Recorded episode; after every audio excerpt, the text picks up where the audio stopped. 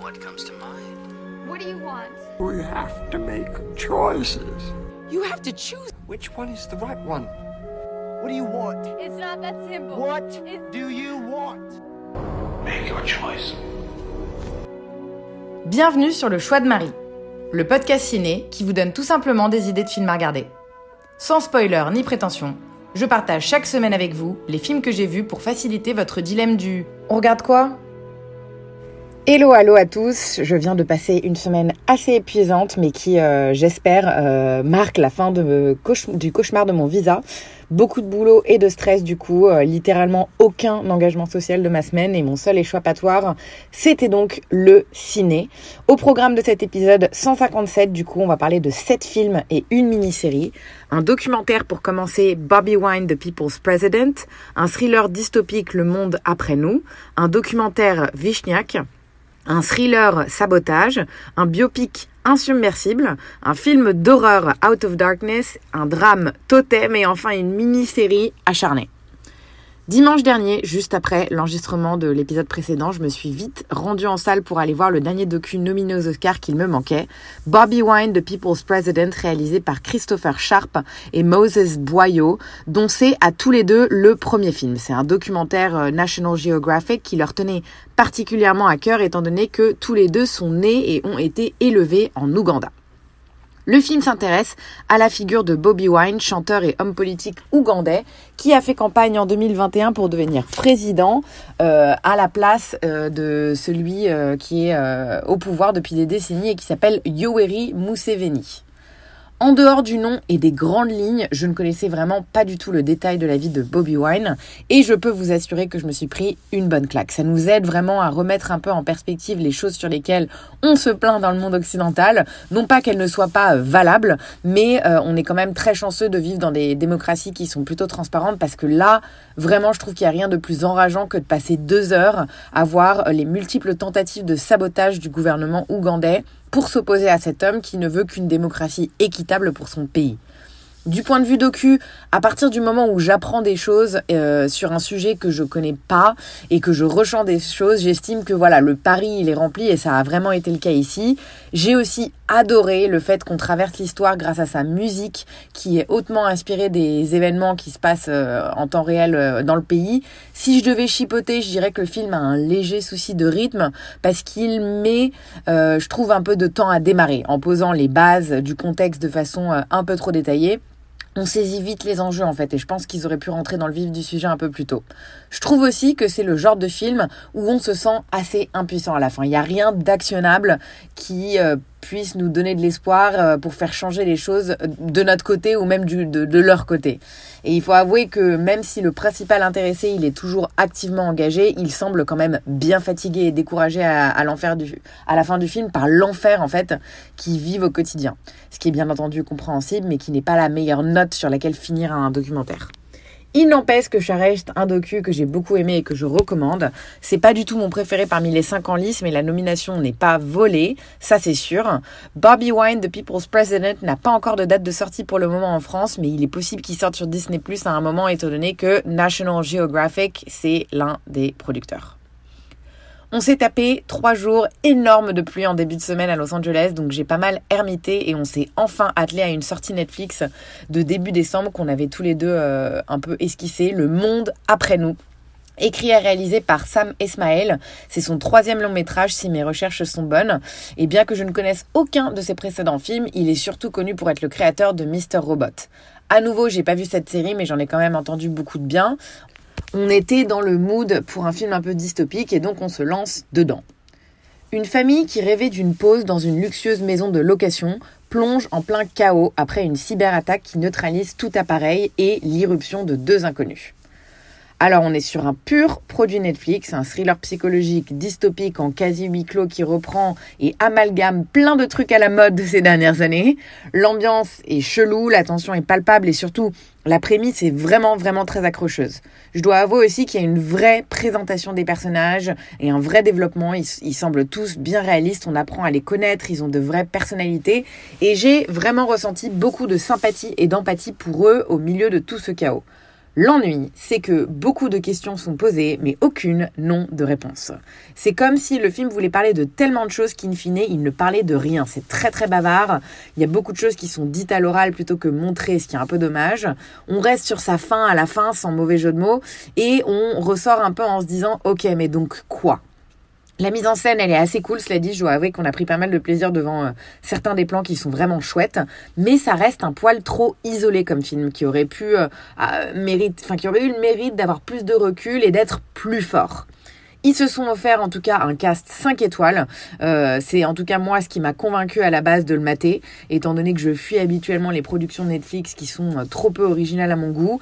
Mais là, Julia Roberts, Ethan Hawke, Marcella Ali et Kevin Bacon, on peut pas passer euh, vraiment à côté. je les ai trouvés vraiment tous très très bons y compris la jeune Miaela Herold que je commence à avoir vu dans pas mal de trucs cette année, euh, souvent dans des seconds rôles. Et c'est finalement Maher Salah Ali qui m'a le moins convaincu dans le lot, alors que d'habitude je l'aime beaucoup. Voilà, c'est pas du tout un sans faute, sans être euh, nul et catastrophique non plus. En demi-teinte du coup pour euh, le monde après nous qui se laisse regarder facilement sans laisser une trace indélébile. J'imagine que beaucoup d'entre vous l'ont déjà maté, euh, mais si c'est pas le cas, je vous conseille de le regarder, euh, en tout cas de tenter la première demi-heure, voir si ça vous plaît pour vous faire votre propre avis. Il est dispo sur Netflix depuis début décembre et c'est donc sur la plateforme que vous pourrez le découvrir. Un petit tour en salle pour continuer, j'ai été voir Vishniak, un documentaire américain réalisé par Laura Bialis, qui vient de sortir ici. La réalisatrice américano-israélienne en est à son cinquième documentaire. Elle est diplômée de Stanford en histoire et elle réalise souvent des documentaires historiques ayant pour thème central le judaïsme ou des grandes figures juives. Vishniak, c'est le portrait ici de Roman Vishniak qui a capturé des images emblématiques de la vie juive des cafés du Berlin d'avant-guerre au Stetl d'Europe de l'Est. Roman Vishniak était un photographe et biologiste aujourd'hui surtout connu pour avoir capturé de manière artistique et journalistique la vie juive avant l'Holocauste. Et eh bien ce film, c'est vraiment un bon documentaire biographique qui aurait pu être un excellent documentaire d'archives.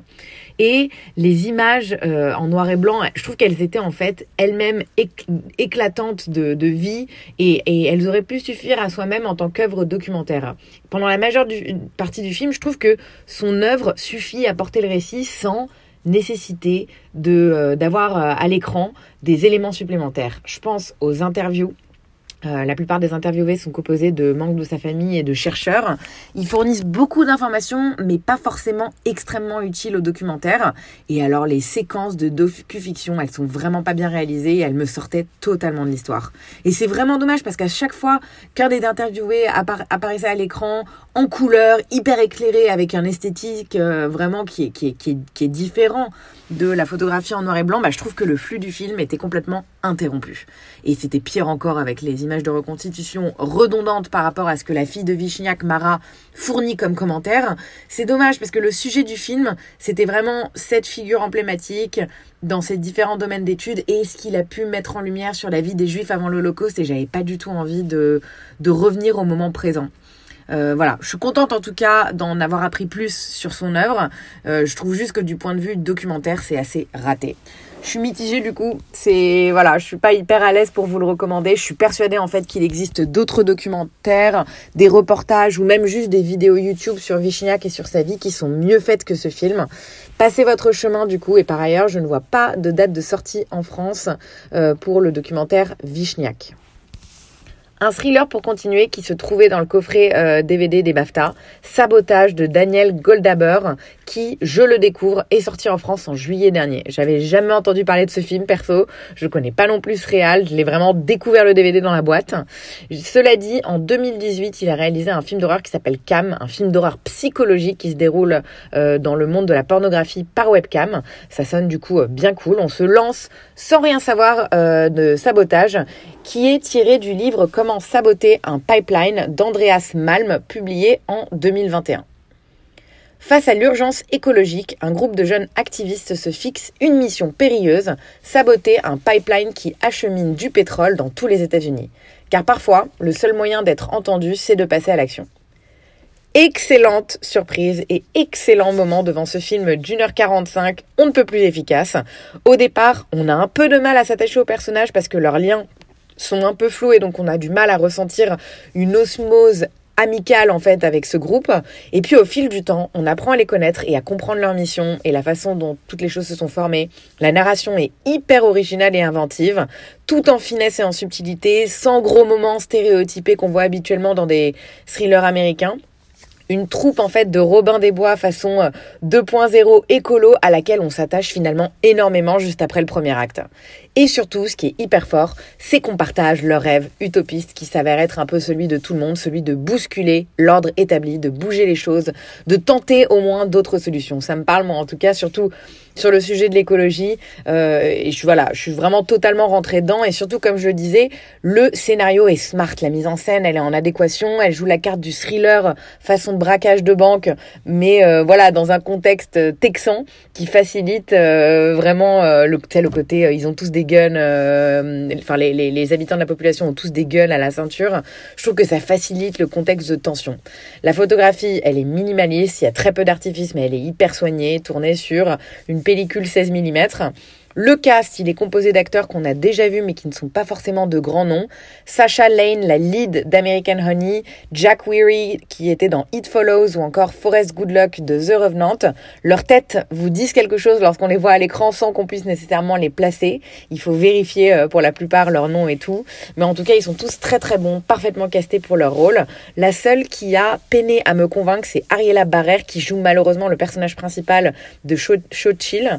Euh, voilà. Après, après, ça reste vraiment un film d'ensemble euh, qui est très très bon et où 95% sont bons, donc c'est pas non plus gênant. Voilà, c'était vraiment une soirée très très jouissive devant Sabotage. J'adore le fait que la morale soit tendancieuse, l'appel à la violence et qu'on soit du côté des méchants entre guillemets.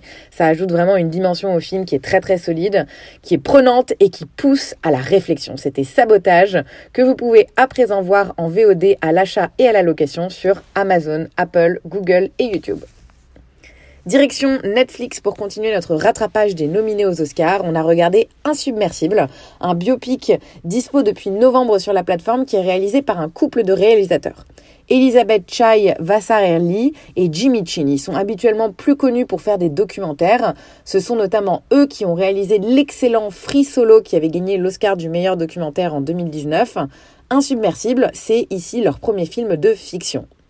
Il est tiré, cela dit, d'une histoire vraie, celle de l'athlète Diana Niad qui, à 60 ans, entreprend de réaliser le rêve le plus fou de sa vie, relier Cuba à la Floride à la nage sur une distance de plus de 160 km, un exploit que personne n'a jamais réussi auparavant. Alors bon, je vais dire un truc qui va être un peu controversé, mais j'ai du mal avec le postulat de base de ce film et son personnage principal. Je trouve vraiment bizarre les gens qui, pour se sentir exister, ont ce besoin de se prouver à eux-mêmes qu'ils sont des héros et qu'ils font des exploits mirifiques. Qu'on s'entende, j'adore l'ambition, je comprends l'ambition, je suis moi-même très ambitieuse, mais là on parle, on parle pas d'un marathon, on parle pas d'un triathlon, on parle vraiment de quelque chose de dangereux que personne ne fait ou recommande de faire. Et ce personnage décide, envers et contre tout, de s'acharner pour être admiré et adulé par les foules. On sent en fait chez Diana Niad un vrai besoin de mise en avant et de fame, ce qui n'est pas un problème en soi, c'est un but comme un autre dans la vie, mais je trouve que du coup, en tant que spectateur, on a un peu de mal à connecter avec ça, d'autant plus qu'elle semble vraiment pas gentille comme personne, avec tous ceux qui l'entourent, et voilà, c'est un premier problème qui est pas des moindres. Ensuite, l'histoire, bah, en fait, c'est juste elle qui tente et qui tente et qui tente jusqu'à ce qu'elle réussisse.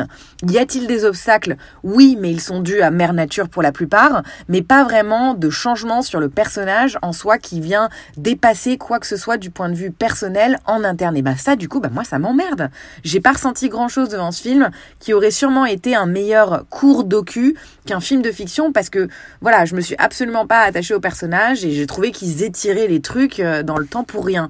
Il y a aussi un souci de rythme, c'est assez répétitif étant donné que le parti pris c'est juste de montrer ses multiples tentatives. Voilà, un film redondant. Et en fait, la raison pour laquelle on a regardé ce film, c'est parce que les deux actrices principales, non, non autres que Annette Bening et Jodie Foster, sont toutes les deux nominées aux Oscars pour leur rôle dans ce film.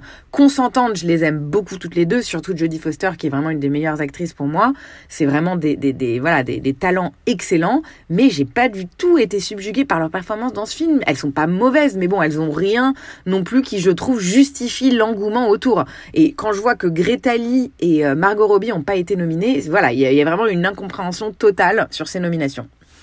Je sais que c'est censé être une histoire hyper inspirante, mais ça m'a vraiment pas fait grand chose, Insubmersible. Peut-être que ça résonne plus chez d'autres personnes parce que je vois quand même que dans l'ensemble, c'est un film qui a de plutôt bonnes notes et de bonnes critiques. Mais de mon côté, c'est vraiment pas un film que je recommande. Si malgré tout vous avez envie de le voir, il est sur Netflix depuis le 3 novembre. Un film à l'improviste pour continuer. On a regardé ce qui se jouait au ciné à côté de chez nous euh, sur, sur Internet et on est tombé au hasard sur un film qui s'appelle Out of Darkness, un film d'épouvante britannique réalisé par Andrew Cumming, dont c'est le premier film. La bande-annonce était bien faite, ça annonce un ton un peu mystique, façon folk horror, mais aussi des passages un peu gore. Let's go. Les premiers humains se regroupent à la recherche d'une nouvelle terre. Lorsqu'ils soupçonnent un être malveillant de les pourchasser, le clan est contraint de faire face à un danger effroyable qu'il n'avait jamais imaginé. Surprise assez positive dans l'ensemble. Je dois avouer que les films d'époque ambiance paléolithique, c'est pas trop mon délire. J'ai un peu du mal parce que je trouve que les personnages ont du mal à être vraiment développés et à avoir plusieurs couches de profondeur. Donc j'ai eu un peu peur au début et il faut avouer que le premier acte est lent et loin d'être incroyable. Mais par la suite, lorsqu'il y a vraiment un protagoniste qui émerge, eh bien ça commence à devenir intéressant et à faire du sens. Il y a un vrai parti pris au niveau de l'histoire et du message qui fait que ce film paléolithique est finalement une œuvre on ne peut plus actuelle. 1h25 de film seulement, ça passe hyper vite et on prend plaisir à passer du folk horror au presque film social. Dommage qu'il y ait euh, qu'un personnage qui soit correctement développé. Parce que ça fait que les enjeux sont assez inégaux. Je vais pas m'étendre mille ans sur les thèmes et les messages parce que vraiment, moi, je me suis lancée dedans sans attendre ou connaissance et j'ai trouvé que c'était une plutôt bonne surprise. Donc je vais vous laisser en faire euh, de même si vous décidez de le voir. Mais voilà, il n'y a qu'un personnage qui émerge un peu de la masse et qui est intéressant.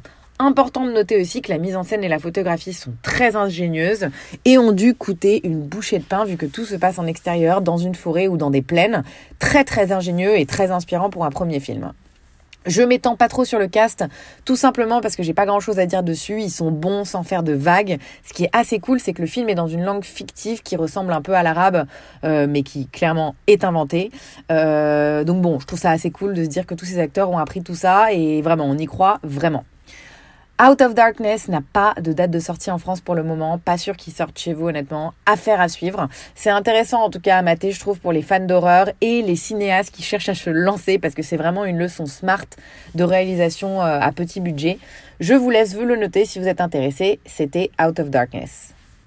Toujours en salle pour le dernier film de ma semaine, je suis allée voir la soumission mexicaine aux Oscars qui a été shortlistée parmi les 15 derniers mais finalement pas nominée.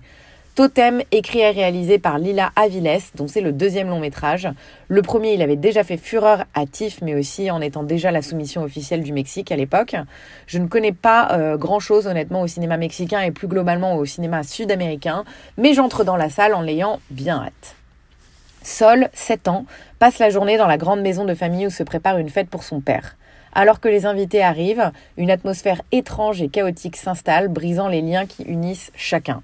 Sol comprend peu à peu que son monde est sur le point de changer radicalement. Excellente surprise avec cette belle proposition de cinéma. Sur peu de temps, juste une fin de journée et dans un seul lieu qui est une petite maison de banlieue, le film vient tisser une belle histoire, tiraillée aussi bien entre la lumière et l'obscurité que la vie et la mort. On vit ce moment à travers les yeux d'une enfant et on assiste ainsi à la journée d'un microcosme familial mexicain. Et je trouve qu'il n'y a rien de plus puissant que de sentir qu'on est en immersion totale dans la simplicité d'une journée et d'une maison de famille. On s'y croirait, on ressent tout comme la petite Sol. La mise en scène est très simple, des plans euh, qui durent longtemps, il n'y a pas beaucoup de coupes, qui sont assez serrés, on reste sur les personnages et leurs émotions, les plans évoluent, tout est fait à la main, c'est vraiment très intimiste comme film, sans tomber dans le voyeurisme on assiste à une multitude de petites séquences anodines de la vie de tous les jours qui font le quotidien de cette famille mexicaine et la réalisatrice suggère plus qu'elle ne montre et elle évite ainsi de tomber dans le pathos excessif, ce qui est vraiment brillant. Filmer la banalité de la vie pourrait sembler inintéressant, Et ça m'étonnerait d'ailleurs pas du tout que certaines personnes s'ennuient profondément devant ce film, mais je trouve qu'elle le fait avec beaucoup de talent et moi je me suis totalement laissée charmer par cette famille. Certes, il n'y a pas d'histoire en tant que telle, mais cette accumulation de petites choses accouche d'une œuvre aussi tendre que tragique. La distribution est impeccable. Ça faisait longtemps que j'avais pas vu un ensemble aussi bien choisi. On se retrouve totalement immergé dans cette atmosphère et on se sent un peu comme l'un des membres de la famille. La petite Naima Sentiès qui joue seule, elle est totalement à couper euh, le souffle c'est la meilleure. Euh, notamment dans cette séquence de fin qui m'a vraiment pris au trip. Les regards, les larmes, les mots des protagonistes, tout nous hante et nous heurte dans cette œuvre. Et ça, c'est vraiment grâce à ce cast d'exception. 1h30 par ailleurs, ça passe plutôt vite. Et in fine, Totem se distingue du film lambda et anecdotique par son charme discret, son réalisme brut et surtout sa sincérité. J'ai vraiment beaucoup aimé, ça m'a donné envie de découvrir le premier film de la Real qui s'appelle La Camarista. J'essaierai de le trouver au vidéoclub. En tout cas, il n'a pas encore de date de sortie en France. J'ai vu au générique qu'une bonne partie de l'équipe de production était française, donc j'ai espoir. Je pense que ça finira par arriver sur vos écrans.